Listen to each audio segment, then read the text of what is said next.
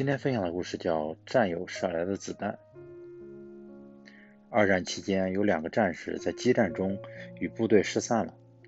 他们俩来自同一个小镇。两个人在森林里艰难地跋涉。他们打死了一只鹿，靠着鹿肉艰难度日。几天内，他们再也没有找到其他的食物，仅剩的一点鹿肉背在年轻的战士身上。就在这个时候，却又不幸遇上了敌兵。经过一番激战，他们巧妙地避开了敌人。就在他们以为已经安全的时候，只听一声枪响，走在前面的年轻战士中了一枪，还好只是伤在肩膀上。后面的战士惶恐地跑过来，抱着战友的身体，泪流不止。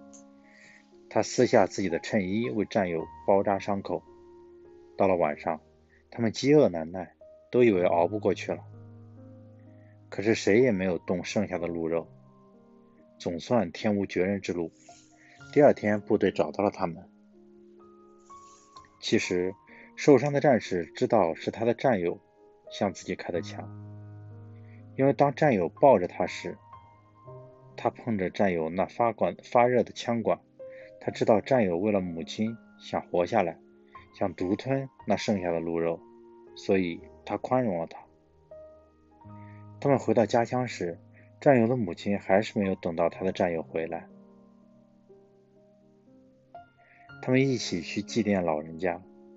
那一天，战友跪下来请求他原谅自己。他没让战友说下去，他宽容了他的战友。一个人很难容忍他人的恶意诽谤。致命重伤，但能做到以德报怨，把伤害留给自己，让世界少一些仇恨，少一些不幸，多一些温馨、仁慈、友善与和祥和，才是宽容的最高境界。